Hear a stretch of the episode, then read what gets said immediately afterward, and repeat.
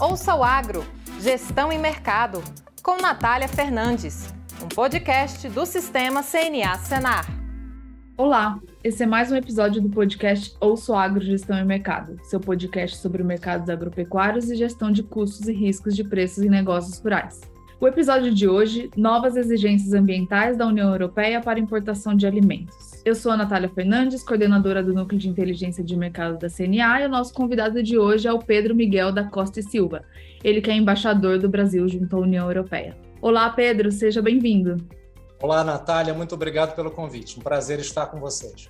Pedro, o mundo, a gente tem acompanhado que o mundo tem passado por uma situação de bastante instabilidade, alta inflação nos alimentos, combustíveis, energia. Isso tem sido refletido nos países europeus. A gente viu agora o Fundo Monetário Internacional que já fala sobre uma recessão global em alguns países da Europa para 2023. E a gente sabe que os consumidores têm sido bastante afetados por essa crise energética, né? Ocasionada principalmente entre o conflito decorrente do, da guerra entre Rússia e Ucrânia, com o corte do fornecimento de gás. Então tem uma, já uma escassez de energia, o um encarecimento dessa energia, os alimentos mais caros. E mesmo assim, a gente tem a notícia de que o Parlamento Europeu aprovou recentemente, em setembro, sua posição em relação à proposta de legislação antidesmatamento apresentada pela Comissão Europeia em 2021. Então, falando sobre essa proposta legislativa, ela exige de alguns produtos que são importados por eles que eles sejam livres de desmatamento. E aí a gente tem uma lista de produtos: borracha, cacau, café, carne de aves, bovinas, caprinos, ovinos, suínos, também carvão, madeira, milho, outros produtos, soja. E aí eu já queria colocar para você, embaixador, o que, que você acredita que de fato levou à aprovação dessa lei, né, dessa proposta, em momento tão desafiador pelo qual passa a Europa e a União Europeia? Natália, essa legislação ela já vem sendo preparada há muito tempo. É, ou seja, ela, a origem dela é anterior a essa crise multifacetada que nós estamos vivendo no mundo no momento. Então, acho que não há aí uma coincidência. Ela, ela foi pensada antes.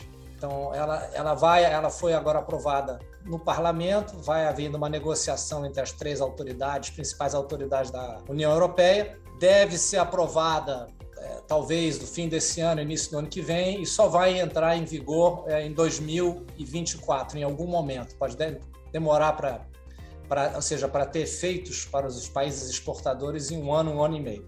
Uhum. É, você falou ainda de uma aprovação que vem pela frente em relação às negociações e a participação de outros países, que a gente sabe que isso foi feito pelo Brasil, né? Como você falou, não é uma lei que saiu, nasceu agora, ela já estava sendo construída e o Brasil estava atuando para colocar a sua posição em relação a isso, mas ainda há algum espaço para alteração e negociação junto aos outros países ou agora se trata realmente de uma aprovação interna?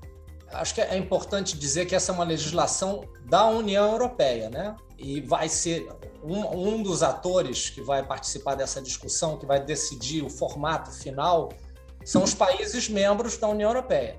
Né? É o Parlamento, a Comissão Europeia e os países membros, é o Conselho.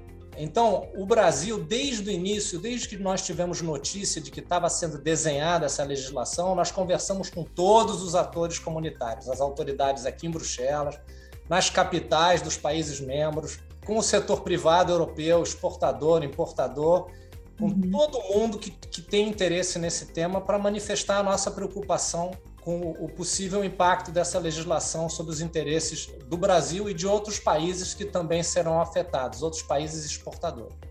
Você pode esclarecer um pouco para a gente qual é o, o, detalhamento dessa lei? É uma lei anti-desmatamento, mas tudo bem. O que, que ela exige e qual é o impacto dela para o produtor rural brasileiro?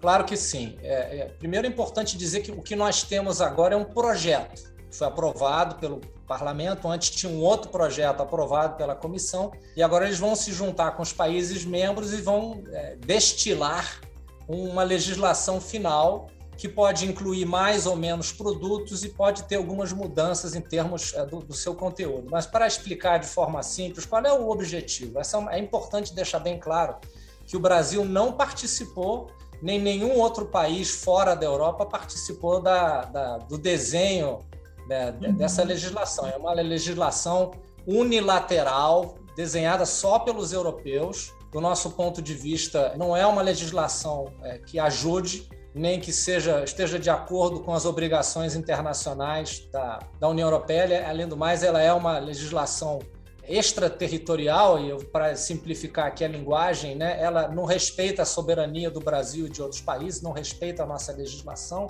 e ela tem um caráter claramente é, é, é, é punitivo, né, de, de, de sanções, de punir.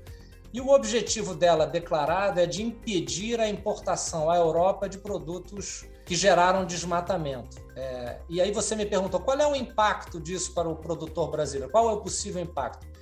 É, são vários os possíveis impactos. Primeiro, porque pode aumentar o custo e todo o trabalho que o produtor brasileiro, seja ele pequeno, seja ele grande, para provar que o seu produto não teve nenhum contato com desmatamento. E aqui, atenção, nós não estamos falando de desmatamento ilegal, qualquer desmatamento, porque essa legislação ela tem como objetivo desmatamento zero. Os europeus não estão interessados na legislação brasileira, eles vão definir eles o que é o desmatamento e não é eles vão fazer monitoramento e eles vão de determinar se, de se, um produto A ou B está é, tá associado ao desmatamento ou não. Então você vê que há um potencial grande aí de uma barreira é, às exportações brasileiras. Agora é muito difícil saber assim ainda em teoria qual o impacto, mas de cara já há um impacto se isso for aplicado a esses produtos, né? É, pode ser uma lista maior ou menor, pode afetar uma, um percentual muito grande de produtos brasileiros.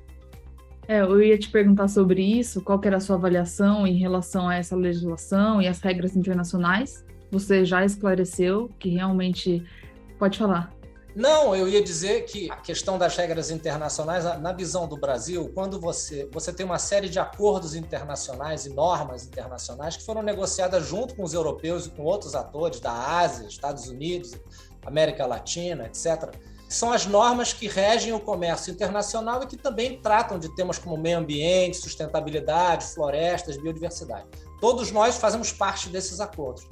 E o que a União Europeia está fazendo agora é fazer de conta que esses acordos não existem e que ela define unilateralmente, sozinha, o que é desmatamento e o que, e o que é e o que é permitido e o que não é. É, do meu ponto de vista, isso é um retrocesso, porque essas coisas elas têm que ser negociadas, consensuadas e levar em conta a realidade produtiva e a legislação de cada um dos países. Então, isso que eu acho que, é, desculpa ter te interrompido, mas eu acho que é, é muito importante que, que isso fique claro. Não, imagina, não me interrompeu, só esclareceu. É porque realmente são vários pontos, né? Você comentou sobre essa desconexão da lei brasileira. Claro que cada país quer colocar a sua regra, mas a gente tem uma legislação no Brasil e quando você esclarece esse ponto de que eles não estão tratando apenas de desmatamento ilegal, e sim também legal, isso realmente afeta grandemente é, todos os países que são fornecedores deles de alimentos, né? Porque realmente você não tem uma distinção. E aí, se você mesmo tendo o direito ali de fazer um desmatamento de uma área, você vai ter a sua exportação comprometida, como o caso do Brasil, que a gente tem uma, uma legislação bastante avançada e clara nesses pontos de quais são as regras para desmatamento, legal, ilegal, os períodos. Então, realmente é bem negativo para o Brasil, como você falou, a gente ainda tem um tempo, né? É uma proposta, eles vão ainda fazer adequações na legislação, mas também pelo que a gente tem visto do avançar dessa discussão, da forma como eles colocam esse tipo de regras, de às vezes sinalizando como se fosse uma preferência do consumidor e de políticas que eles têm trabalhado, né, como o Pacto Ecológico Europeu, que quer realmente tornar ali é, o continente como um impacto neutro né, ao clima, é, que são regras que eles também querem colocar nos acordos, não sabemos até que ponto essa, até virar uma lei, isso que a gente está falando que é uma proposta de lei anti-desmatamento, até ela se concretizar numa lei, se ela pode ser agravada para o nosso lado, piorada ainda, né, prejudicando ainda mais as exportações do agro brasileiro, ou realmente suavizada, de acordo com esses interesses. Fazendo, já pegando um link que você falou dessa questão dos acordos, eu queria saber a sua avaliação de com essa pretensão de eles colocarem essa, essas propostas também dentro dos acordos, se você acredita que isso pode prejudicar a assinatura do acordo que está em andamento com a União Europeia, levar a uma reabertura de negociações, o que, que vocês têm avaliado em relação ao acordo especificamente com a União Europeia? quero aproveitar sua pergunta para voltar a um comentário que você acaba de, de fazer, porque eu acho que é, é, é importante nós ter, sermos bem realistas aqui. Essa legislação anti-desmatamento ela vai ser aprovada. A única coisa que nós não sabemos é qual vai ser a lista final de produtos que vão constar, tá? se vai afetar essa lista toda que você falou, uma lista menor. E depois pode ser que pô, as áreas que eles consideram como florestas sejam mais amplas ou menos amplas. Por exemplo, a proposta que saiu do parlamento inclui quase todo o cerrado, e não só a floresta amazônica. Então, é, pode haver uma modificação das áreas atingidas, mas a legislação vai ser aprovada, ela é uma realidade. Por mais que nós estejamos fazendo todos os dias gestões e trabalhando para garantir que o interesse brasileiro é defendido, eu, eu acho que eu tenho que ser uhum. realista aqui e informar que vai ser aprovado. Agora, sobre o acordo, acho que são coisas distintas. Uma coisa é o acordo Mercosul-União Europeia, que tem um capítulo de desenvolvimento sustentável, e isso aí foi negociado pelo Brasil, os países do Mercosul e a União Europeia, foi uma coisa acordada. E outra coisa é uma legislação que foi desenhada sozinha pela União uhum. Europeia. Então, são coisas separadas e, evidentemente, que essa legislação não vai entrar no acordo. Agora, se essa legislação vai ter um impacto sobre o acordo e sobre a finalização e aprovação do acordo, é algo que eu não tenho condições de dizer agora. Vai depender muito, imagino eu, do impacto dessa legislação sobre os interesses brasileiros. Tá certo, Pedro. E você falou desse ponto, você fez um comentário sobre minha fala da qual é a área, né, que essa lei está abrangendo, que pode ser alterada ou não, que ela contempla o cerrado também.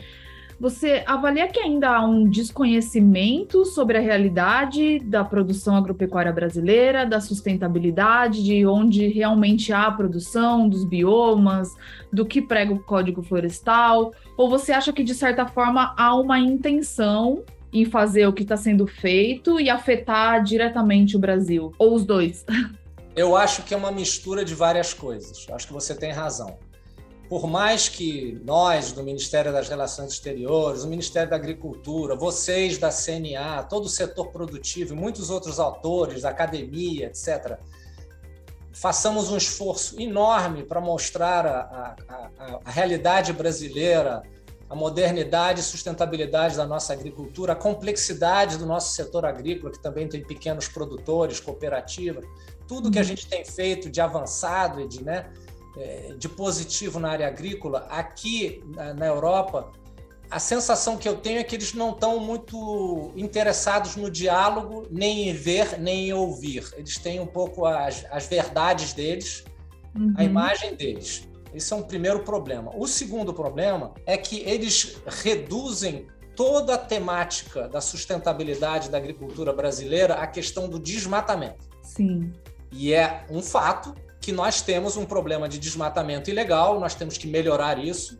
Eles também têm uma preocupação com a, a, a proteção das, dos, dos, povos indígenas, e esse é um tema também importante, e o governo brasileiro está totalmente empenhado nessas duas tarefas mas eles têm muita dificuldade em ver e conversar conosco, dialogar sobre o resto dos temas da sustentabilidade, os pilares do desenvolvimento sustentável, econômico, social e entender todos os avanços e a sustentabilidade da, da agricultura brasileira, a matriz energética limpa do Brasil. Então, é, eu não vou dizer que é um diálogo de surdos, mas é, de certa forma, sim, a sensação, às vezes, com que a gente fica é que eles têm uma, um, um discurso pronto, uma, uma, uma imagem pré-concebida negativa pronta, eles reduzem os temas a um ou dois temas e há uma enorme dificuldade de, abrir o debate para a realidade mais complexa e muito positiva da agricultura é, brasileira. Esse é um trabalho que a gente realiza aqui também diariamente e que todos vocês fazem no Brasil também mas nós ainda não chegamos lá. Eu espero que cada vez mais seja possível é, conversar com os europeus sobre o que é realmente o, a agricultura e a pecuária brasileira e, e, e, tudo que a gente pode contribuir, inclusive voltando sua, ao seu comentário inicial, né, sobre o momento atual e os vários desafios que a comunidade internacional é, enfrenta e que o Brasil é, tem e poderá ter cada vez mais um papel muito positivo a desempenhar. Muito bom, a gente sabe, acompanha né, o trabalho do Itamaraty aí em todas as negociações e defesa do Brasil, então isso não resta dúvida. Tenho vários ganchos para puxar da sua fala, vamos ver se eu não me perco aqui. Primeiro ponto, você acredita que essa parece ser realmente uma uma postura né, deles, que você falou, eles já têm uma verdade, já têm uma, uma concepção sobre o que é o Brasil e não tem uma flexibilidade, uma abertura grande para conhecer um pouco mais, expandir os temas. Você vê que isso é uma postura que acontece com outros pares também, com outros parceiros, ou mais relacionada ao Brasil? É mais uma posição e uma postura de como eles atuam de forma geral com seus pares globalmente? Ou você acha que isso é mais forte relacionado é, em relação ao Brasil? Provavelmente, se sim, por, pela questão da Amazônia, do bioma, do desmatamento, já que aqui a área ainda é grande, eles podem realmente estar direcionando os holofotes para isso. É importante notar que nós estamos trabalhando desde o início com um grupo grande de países que também países que serão afetado, afetados por essa legislação anti-desmatamento. É, nós assinamos uma carta com 14 outros países é, manifestando a nossa preocupação com essa legislação. Então, eu acho que é, é importante dizer que não é só o Brasil, são vários países em desenvolvimento que estão preocupados com essa legislação. Então, respondendo à sua pergunta, o Brasil é um dos alvos dessa legislação, um dos objetos, mas há outros. É importante também dizer que essa legislação anti-desmatamento é só um dos, é só um dos problemas que nós vamos enfrentar. Porque você tem, por exemplo, aqui também, e você falou disso antes, eu acho, que é, eles estão preocupados com a questão do Pacto Verde, da realidade deles, dos problemas deles, e às vezes eles querem exportar o modelo deles e a realidade deles para outros países, porque eles acham que dessa maneira haverá uma igualdade de competição com outros países. Só que não é assim que funciona, né? Cada país tem uma realidade, necessidades distintas, seja de desenvolvimento, seja de processo produtivo. É, então, por exemplo, vou te dar um outro exemplo. Eles agora é, querem que os outros países aceitem a sua mesma regra para pesticidas. É o que é chamado a cláusula espelho. Isso vai criar problemas para o Brasil e para outros países, porque nós temos regras internacionais de resíduos, etc. Se todos nós agora tivermos que cumprir exatamente a normativa europeia e não a normativa internacional, é mais uma barreira ao comércio. E como isso, há várias outras legislações em que eles querem no fundo, que o modelo e as regras sejam as deles, e ignorando um pouco toda a normativa internacional que nós passamos décadas negociando no, no, nos fóruns internacionais. É importante isso que você falou que fique bem claro, porque realmente cada um tem uma realidade diferente. Você deu o exemplo de pesticidas e muitas vezes a gente ouve a ah, imprensa, a mídia ou independentes atores falando do banimento de um produto num país e não banimento no outro, mas muitas vezes aquele país nem tem aquela praga, aquela doença. Então, assim, o banimento lá não é feito só por uma questão do produto ser uma molécula antiga ou realmente ter algum malefício, né, ao consumo, mas sim por não ter interesse de uso daquela molécula.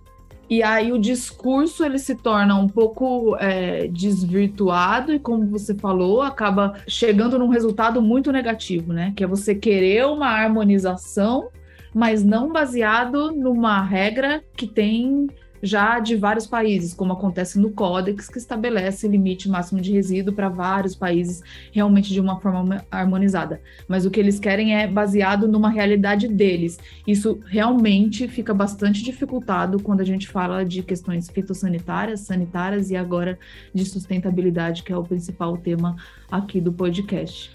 Exatamente, você falou. É, eu não poderia ter dito uh, isso de melhor maneira é, é exatamente esse o problema. Você tem regras internacionais no Codex, na OIE, na OMC, em vários outros fóruns, e agora eles decidiram que não, que a norma que vale é a deles e que nós temos que nos adequar. E vou dar um exemplo que eu acho que muitos ouvintes é, conhecem. Há uma preocupação aqui na Europa agora, que também é nossa no Brasil e em outros países, com a questão dos polinizadores, das abelhas. Uhum. É, só que cada país tem uma realidade distinta e eles agora querem que, que os outros países se adequem à realidade europeia de defesa dos, das abelhas e dos polinizadores, que é uma coisa que não é factível e vai acabar afetando produtores em vários outros países. Então, esse é o tipo de medida que está aparecendo aqui, que são as chamadas medidas unilaterais e que são muito contraproducentes e que podem ser muito danosas aos nossos interesses. E a diplomacia brasileira, com a ajuda de todo o setor privado brasileiro e os outros ministérios que cuidam desses temas, nós estamos sempre tentando engajar os nossos parceiros europeus para que eles entendam que tudo tem que ser feito de forma negociada, com base no diálogo, na cooperação e não com a imposição de parâmetros que vão é, criar muitas dificuldades para todos os atores. É isso, Pedro. Já, tão, já estamos quase chegando ao final. Eu queria só colocar uma informação que eu acho bem relevante nesse contexto todo que a gente está vivenciando do impacto da guerra entre Rússia e Ucrânia na questão energética, né, da Europa e globalmente, e fazer um link para tudo que a gente conversou aqui sobre, mesmo diante dos desafios, como eles têm reagido. E o que você falou também, de que às vezes eles olham para o Brasil só nessa questão de sustentabilidade, mas com foco muito grande no desmatamento. Hoje a matriz energética da Europa é predominantemente fóssil. Eles têm quase 80%, para ser mais clara, cerca de 77% de carvão, petróleo e gás. E agora com o rompimento do fornecimento do gás. E já tem algumas políticas que eles têm feito mais relacionadas à redução do consumo desse gás, mas um problema gravíssimo de fornecimento da falta né, de gás para aquecimento das casas agora no inverno, das residências no inverno, e também para a produção é, das indústrias, agrícola, pecuária, enfim. Então, assim, a matriz ainda é predominantemente fóssil. E aí, falando de realidades diferentes, no Brasil, a matriz energética é cerca de 50% renovável, desses, dessa parte renovável, mais de 60% oriundas do agro. Então, assim, tem um ponto aí na parte energética de que o Brasil é mais sustentável do que eles. E eu, eu queria uma última consideração sua de se você acha que tem uma, um certo peso e medida nessas discussões que a gente às vezes não enxerga aqui no Brasil, né? A gente vê esses números e fala, por um lado, eles ainda estão com uma matriz bem mais poluente do que a nossa, mas fazendo exigências da parte ambiental é, mais restritas do que não considerando essa parte realmente sustentável do Brasil, como a gente já falou anteriormente. Como que você avalia assim essas esses pesos, medidas e todas essas vertentes de temas quando a gente fala de sustentabilidade e de transparência do que está sendo feito na Europa e do que está sendo feito no Brasil? É uma excelente pergunta, daria para um podcast inteiro novo, com possivelmente alguém é, muito mais capacitado do que eu para falar desses temas, mas eu, eu, vou te dar minha opinião. Essa questão ela tem, várias, é, tem vários elementos. O primeiro elemento é que o tema desenvolvimento sustentável é um tema de interesse de todos. O Brasil sempre foi um ator fundamental nesse debate, nós assumimos é, liderança nessas discussões, assumimos compromissos importantes. A segunda coisa, é, como você bem falou, é que não se trata só da questão de conservação, é a questão do desenvolvimento econômico e social. E depois, cada país tem responsabilidades diferentes, e é o famoso conceito das responsabilidades comuns porém diferenciadas entre os países desenvolvidos e os países em desenvolvimento. Os países desenvolvidos estão evoluindo e tendo um comportamento nocivo, por exemplo, para a mudança do clima, para o meio ambiente, há muito mais tempo. Isso está reconhecido nos acordos internacionais. E eles têm também um, um, uma obrigação para o financiamento, transferência de tecnologia e cooperação com os países em desenvolvimento. E o que às vezes acontece, o que nós estamos vendo agora, é uma ênfase, essa, essa lei anti-desmatamento é um exemplo cristalino, claríssimo disso. Em vez deles irem para o caminho da cooperação, do trabalho conjunto, do financiamento, para, por exemplo, tratar de um, de um tema como desmatamento, eles vão para uma medida restritiva ao comércio, punitiva, com base em sanções isso aí, do meu ponto de vista, desvirtua totalmente o ambiente no qual nós deveríamos estar trabalhando. E, como você muito bem disse, é, às vezes eles se focam, dão muita atenção ao tema do desmatamento, que é um tema sério, que precisa ser corrigido, que precisa ser tratado. O Brasil, de forma alguma, nega que precisa fazer mais para combater o desmatamento ilegal, as queimadas, etc., e proteger né, o seu patrimônio termos de floresta e biodiversidade. Mas, por outro lado, fala-se pouco das responsabilidades dos, do, dos países, por exemplo, desenvolvidos em termos de matriz energética, que é mais suja do que a nossa, em termos de emissões, sejam elas históricas, sejam elas atuais.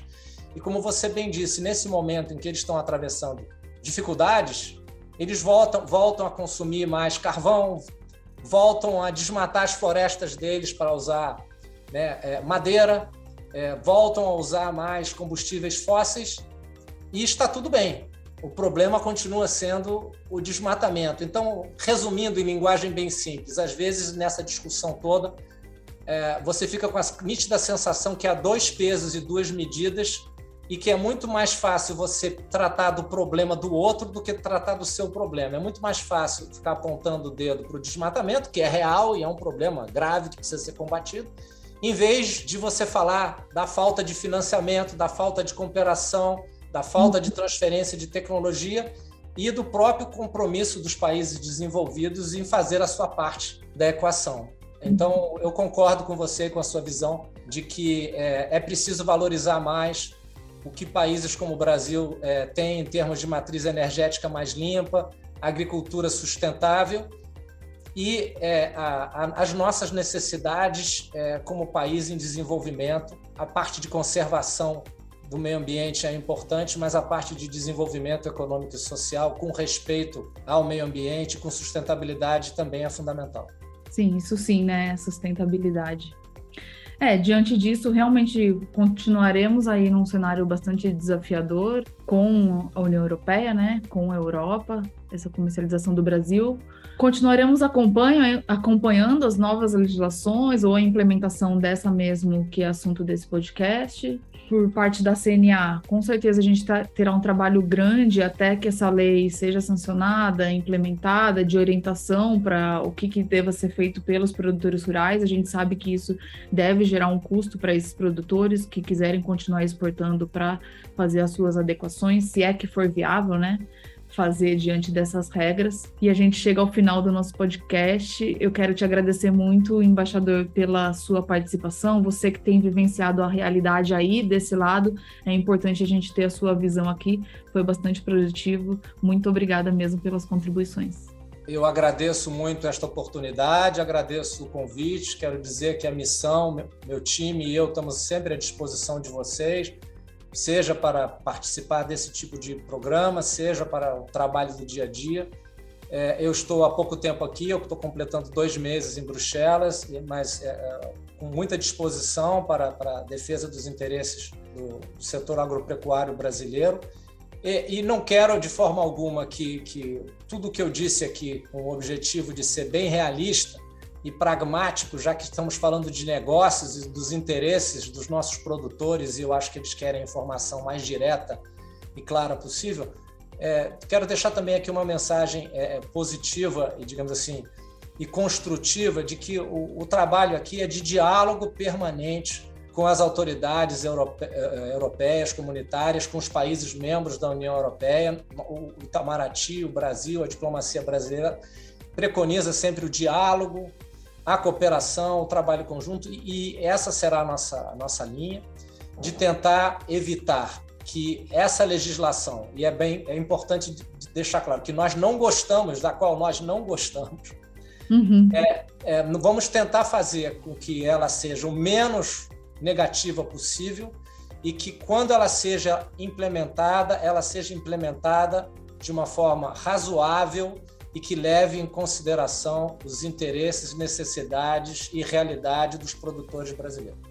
Bom, obrigada mais uma vez. Reforço suas palavras de que a gente vê que o comportamento do Brasil realmente é pelo diálogo e isso é bastante positivo para manter é, essa relação comercial com os países que já são é, fortes é, aliados do Brasil, né? E também conseguir novos novos parceiros comerciais. Então isso é bastante positivo mesmo que o Brasil mantenha, a diplomacia mantenha essa postura. Obrigada mais uma vez, Pedro. Aos que nos ouvem, obrigada pela audiência. Esse foi mais um episódio do podcast Ouço Agro, Gestão e Mercado e até o próximo episódio na sexta-feira. Tchau, tchau. Ouça o Agro, Gestão e Mercado, com Natália Fernandes, um podcast do Sistema CNA Senar.